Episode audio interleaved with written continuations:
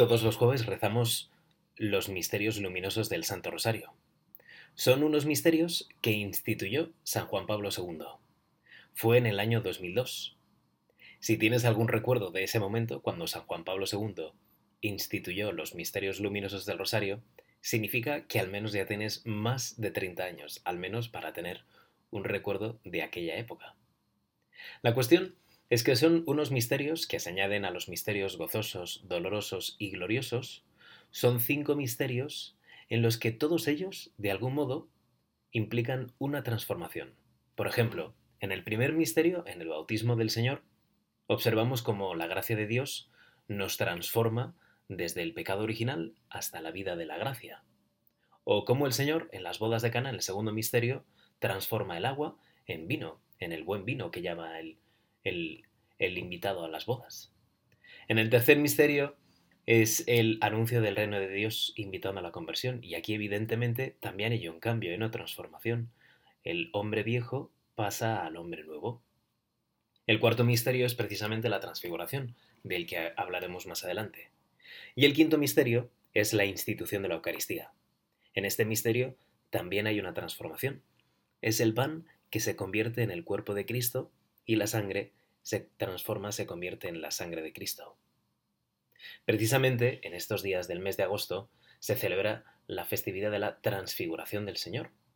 Y es una fiesta que el calendario litúrgico nos propone para recordar lo que dice el Evangelio tanto de Mateo, de Marcos y de Lucas, los tres sinópticos. Cuenta que el Señor sube a un monte seis días después, junto con Pedro, Santiago y Juan, y dice en este caso San Mateo, y los condujo a un monte alto, a ellos solos, y se transfiguró ante ellos, de modo que su rostro se puso resplandeciente como el sol, y sus vestidos blancos como la luz. Es muy bonito imaginarse este misterio, todo lo que rodea estas circunstancias y sobre todo el hecho de la transfiguración del Señor. Habla en los tres sinópticos hablan de seis días después, ocho días después. La cuestión es que Jesús selecciona, elige a Pedro, a Santiago y Juan, y con ellos se sube a un monte. Sube a un monte. Ninguno de los relatos bíblicos habla de alta montaña. Es, más, desde el siglo III, todo el mundo ha considerado que ese alto monte, que es como lo denominan los evangelios, se refiere al monte Tabor. Y incluso el mismo Orígenes, comentando los evangelios, habla también del monte Tabor. Y es allí donde, desde, como decimos, desde el siglo III, ha habido peregrinaciones de cristianos y está la basílica actual de la Transfiguración, que es muy posterior. La cuestión es que no sabemos exactamente si se refiere al monte Tabor o qué monte sea. Quizá sea el monte Hermón o alguna elevación montañosa que haya en la zona. Realmente son pocas. El monte Tabor, digamos que está a una distancia como de 6 u 8 días desde Jerusalén. Y lo que observamos es que el monte Tabor, como hoy lo conocemos, es una elevación de apenas 570 metros. No es una gran montaña. Y además se eleva a en torno a unos 400 metros sobre el valle donde está ubicado. De forma que sí que se ve que es una gran llanura, planicie, donde está este monte. Y el Señor subió allí con sus tres discípulos escogidos para la ocasión. Y como en otras muchas ocasiones, el Señor sube a un monte y se va a orar. Por eso, a ninguno de los discípulos, ni a Pedro, ni a Santiago, ni a Juan, les llamó la atención. No les llama la atención el hecho de que el Señor les diga, venid conmigo que nos vamos a rezar. Es precisamente en un monte como, como si Dios estuviera más cerca de los hombres. Parece como si el Señor escogiera otra vez un monte para elevarse hacia el cielo, dirección hacia el cielo, y acercarse más hacia Dios. Y nos cuenta el relato evangélico que en esto se les aparecieron Moisés y Elías hablando con él. Es muy bonito que, sean precisamente Moisés y Elías. Moisés, que era el, el amado, el amigo de Dios. En la Sagrada Escritura observamos cómo Moisés tenía una confianza con Dios increíble. Los dos son amigos y hablan como amigos. Precisamente en un monte, en el monte Sinaí, Moisés está hablando con Dios. Y en un momento de confidencia, siempre es confidencia con Dios, de confianza especial, en un momento dado Moisés le pide a Dios ver su rostro. Pero Dios le dice, ponte en esta cueva y yo pasaré delante de ti. Y después de pasar, verás mis espaldas, pero nunca verás mi rostro. Y efectivamente, Moisés se metió en esa grieta o en esa hendidura, en una cueva, en fin, y pasó Dios. Y Moisés solamente pudo ver las espaldas de Dios. También estaba allí Elías. Elías que, según cuenta la Sagrada Escritura, también quiso ver a Dios. Y la historia, en este caso, es que Elías está huyendo de la reina Jezabel, que era la, esposa del rey Ahab. Este rey era un rey, digamos, un poco relajado, y su mujer, la reina Jezabel, introdujo un culto extraño. Quizá te acuerdes lo de los 200 sacerdotes de Baal. En fin, la cuestión es que Elías tiene que huir de la persecución de la reina. Y en un momento dado, Elías llega al monte Oreb. Y allí, en el monte, le dice a Dios, ardo en amor de Dios y me vuelvo loco de amor por ti. Y Elías, como pidió Moisés 400, 400 años antes, Elías pide ver a Dios. Y Dios, otra vez como a Moisés, le dice, introdúcete también, introdúcete en una grita, en esa cavidad. Y estando allí Elías, pasó un terremoto, y allí no estaba Dios. Pasó un incendio, y Dios tampoco estaba allí. Pasó una tormenta, y Dios tampoco estaba allí. Y por fin pasó una brisa, y como un susurro, allí estaba Dios. Tanto Moisés como Elías suben a un monte. Ambos desean ver a Dios. Moisés representa la ley, Elías representa a los profetas. Son los dos únicos personajes del Antiguo Testamento que han visto a Dios, uno por la espalda y el otro, Elías, mediante un susurro.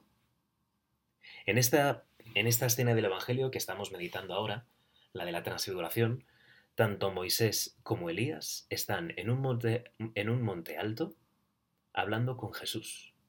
Y Jesús se ha transfigurado. Jesús se ha transfigurado significa que su rostro se ha puesto tan resplandeciente como el sol y sus vestidos blancos como la luz. Lo raro es que el mismo Jesús no se transfigurara más. Está hablando con Moisés, está hablando como Elías, y sin embargo Jesús conserva su humanidad. Con lo que le costó a Moisés y a Elías ver el rostro de Dios, y sin embargo, en el caso de Jesús, es él simplemente se transfigura, su rostro se le ilumina y sus vestiduras se convierten, en un color blanco, blanquísimo. Es como si, como si la divinidad en este caso estuviera contenida en la humanidad de Jesús. Esto podría ser como un deportista que tiene muchísimas ganas de hacer un esfuerzo grande, de superar una buena marca, pero, pero las condiciones físicas no se lo permiten, la naturaleza le limita. Aquí en este caso puede parecer eso, toda la divinidad que queda como entre comillas encerrada en la humanidad perfecta de Jesús. Pero quizá esta es una de las primeras y grandes enseñanzas de este pasaje. Dios que quiere hacerse hombre y que además nos posibilita, nos permite entrar en contacto con Él. En lo alto del monte, Jesús se transforma. Como supuso una transformación cada uno de los misterios luminosos. Jesús es transfigurado.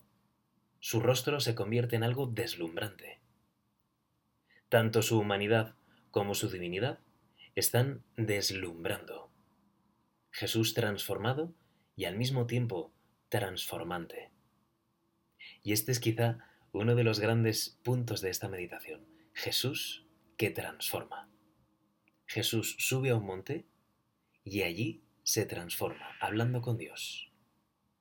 Toda esa humanidad queda encerrada en todo un Dios, o Dios que decide quedarse en la humanidad de Jesús, humanizante y endiosante, Jesús que es hombre y que es Dios. Este punto de unión, precisamente en un monte, entre lo humano y lo divino, nos enseña que a nosotros también nos tiene que ayudar a encontrar a Dios en lo más humano. Que nosotros tenemos nuestros momentos de transfiguración, no como presenciaron Pedro, Santiago y Juan, no quizá en un diálogo con Moisés y Elías, sino quizá incluso mejor, en un diálogo íntimo con Jesús. en las enseñanzas cristianas, la transfiguración es un momento crucial, porque el entorno, en la montaña, se presenta como el punto donde esa naturaleza humana se encuentra con Dios, como que ese encuentro entre lo temporal y, lo eterno dan unidad o dan encuentro con Jesús. Jesús es el punto de conexión. Y Jesús decide llamar a los tres discípulos que él ama y también tiene a Moisés y a Elías. Ese Antiguo Testamento da plenitud al Nuevo. Aquella naturaleza caída, propia del Antiguo Testamento, que es transformada, en este caso transfigurada por el mismo Cristo, en este monte alto, o como la tradición denomina, monte Tabor. Le acompañan Pedro y los hijos de Zebedeo. ¿Y qué es lo que dice Pedro? Qué bien se está aquí.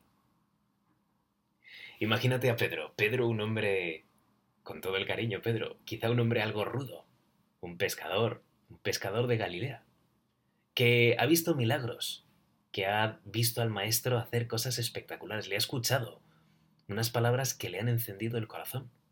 Muchas de ellas, por no tener la plenitud de la fe, no ha recibido el don del Espíritu Santo, no las llega a entender, pero está decidido a seguir de cerca, muy de cerca al Maestro. Y cuando está allí, es el único que se atreve a dirigirle la palabra. Señor, qué bien se está aquí. Señor, qué bien estar junto a ti. Qué bien estar junto a Dios. Quizá te encuentres en la playa, quizá en el monte, seguramente estés de vacaciones, quizá estés ya trabajando. Sea donde estés, lo que es seguro es que en ese sitio donde te encuentras ahora mismo, Dios también está. Y ese lugar en el que estés también te sirve para encontrarte con Dios, a ti y a mí, a todos. Nos sirve para encontrarnos con Dios, lo más normal de nuestra vida, y al mismo tiempo momentos tan cumbre, tan altos como es la Santa Misa. Dios presente en la Eucaristía, un trozo de pan hecho Dios, es como aquella vez, como hemos leído en este pasaje de la transfiguración. Jesús que tiene su rostro transfigurado, tan resplandeciente como el sol. Jesús que se queda con tanta fuerza en su divinidad que se recoge en un trozo de pan. Es imposible, metafísicamente parece que no cabe en nuestra cabeza. Y sin embargo es voluntad de Dios. Dios elige, Jesús elige a Pedro, a Santiago y Juan y delante de ellos se transfigura. Señor, ¿por qué nos quieres enseñar esta transfiguración tuya? ¿Qué enseñanza nos das? Que Dios es hombre y al mismo tiempo es Dios. Y eso sucede en la persona de Jesús. Por eso, Señor, cada vez que vamos a rezar, nos dirigimos hacia ti. Tú eres el Señor, tú eres el Maestro, y nos encontramos contigo. Hoy es un buen día para pensar precisamente en esta gloria del cielo, en el gozo de Dios, estando aquí en la tierra. Si estás, como decíamos, de vacaciones, si estás ya en pleno ajetreo de oficina o de trabajo laboral, que en cualquier caso te acuerdes que Dios está ahí. Si tienes ocasión de encontrarte con el Señor, especialmente en la Eucaristía, o también en el sacramento de la confesión, que lo busques, que te dejes encontrar por Él. No fue ni Pedro, ni Santiago, ni Juan quienes le propusieron al Señor subir a un monte para encontrarse. Ellos fueron los elegidos por Dios para dejarse, para dejar, sí, para observar más bien ese espectáculo tan increíble que era precisamente la transfiguración del Señor. Si tú y yo nos dejamos hacer por Dios, quizá descubramos esa gloria del cielo. Quizá haga falta como aquellos tres discípulos, un punto de humildad, dejarnos sorprender por Dios. Dejar descubrir que, la divinidad actúa en nuestra humanidad. Que el mismo Jesús, al hacerse hombre, decide divinizarnos. Que esa alegría de, de cada día, sobre todo la alegría de la Santa Misa, sucede también dentro de nosotros. Por eso, Ahora en estas vacaciones, si estás de vacaciones o si estás en la oficina con el ritmo de trabajo ordinario, te puedes preguntar, quizá te pueda servir esta, este rato de oración. ¿Cómo es mi encuentro con Cristo en la Eucaristía? En la Eucaristía, ya sea en la Santa Misa, en la Eucaristía quizá haciendo un rato de oración, de meditación personal delante del Señor en el sagrario. ¿Cómo es ese encuentro? ¿Voy, estoy allí y hago algo? ¿Le digo al Señor que quiero encontrarme con Él? ¿Le dejo en el interior de mi alma, con un buen acto de humildad, que entre hasta lo más profundo de mi ser? ¿Comparto con el Señor todas mis ambiciones, mis ilusiones, mis tristezas, mis fracasos, mis alegrías? ¿Lo comparto todo con el Señor? ¿O hay algunos apartados que no pueden estar junto con Dios? Pues que nos sirva precisamente esta fiesta de la transfiguración para observar la gran ilusión que tiene Dios por estar con cada uno de nosotros, contigo y conmigo. El Señor podría haber llamado a multitudes, como hizo en otras ocasiones, y delante de todos ellos haberse transfigurado. Pero no, eligió a tres personas que le acompañaran aquel monte alto. El esfuerzo de subir una montaña para disfrutar de la presencia de Dios. Y elegidos uno a uno, Pedro, Santiago y Juan. Y los tres que estaban allí nos lo transmitieron. Así lo recogen los tres evangelios sinópticos. Ellos disfrutaron de la presencia de Dios. Y así lo dice el mismo San Pedro. Qué bien se está aquí, hagamos tres tiendas. Y Pedro no se acuerda de ninguno de los tres que acompañan a Jesús, no se acuerda ni de él mismo, ni de Santiago, ni de Juan. Piensa en Elías, en Moisés y en Jesús. Es precisamente esta actitud de Pedro la que nos enseña cómo acercarnos a Dios en la Santa Misa, o a Dios presente en la Eucaristía en un rato de oración, o cómo en general tratar a Cristo humildad. Es precisamente en la comunión espiritual cuando decimos el yo quisiera, Señor, recibiros con aquella pureza, humildad y devoción con que os recibió vuestra Santísima Madre con el espíritu y fervor de los santos. Seguro que te acuerdas. Pues le podemos pedir a María la misma humildad de Jesús para tratarle en la Eucaristía. La misma humildad de María para saber tratarle como Él quiere ser tratado. Una humildad que evidentemente, igual que a Pedro, Santiago y Juan, nos transforma. Una humildad que nos va a llevar a ser, a ser, ese instrumento que Dios quiere que seamos cada uno de nosotros. Una humildad que nos va a hacernos sorprender con cada sugerencia de Dios, con cada gracia que nos vaya dando. Una humildad que nos va a permitir que la acción divina sea una realidad en nuestro día a día. Porque si alguien tiene interés en cambiarnos, es el mismo Cristo. Por eso se ha hecho hombre Dios. Porque quiere salvar a todos los hombres. Por eso, como decíamos antes, Pedro, Santiago y Juan reciben la invitación de Jesús de subir a un monte. Y esa invitación para ellos supone, como todos los misterios luminosos, supone una transformación. Quizá al inicio no entendían todo. La plenitud de la fe, el, don del Espíritu Santo, les hizo caer en la cuenta que supone recibir el cuerpo de Cristo, que supone estar en la presencia de Dios en la Eucaristía. Supone precisamente el dejarnos transformar de nuestra pobre naturaleza humana a veces caída y Señor, ¿cuántas veces notamos nuestra naturaleza caída a esa acción divina, a esa acción divinizante de nuestra naturaleza humana, de nuestra condición humana? Por eso le pedimos a María que nos haga testigos del amor de Dios, que nos haga disfrutar como Pedro al estar junto a Jesús, especialmente en la Eucaristía y en la confesión.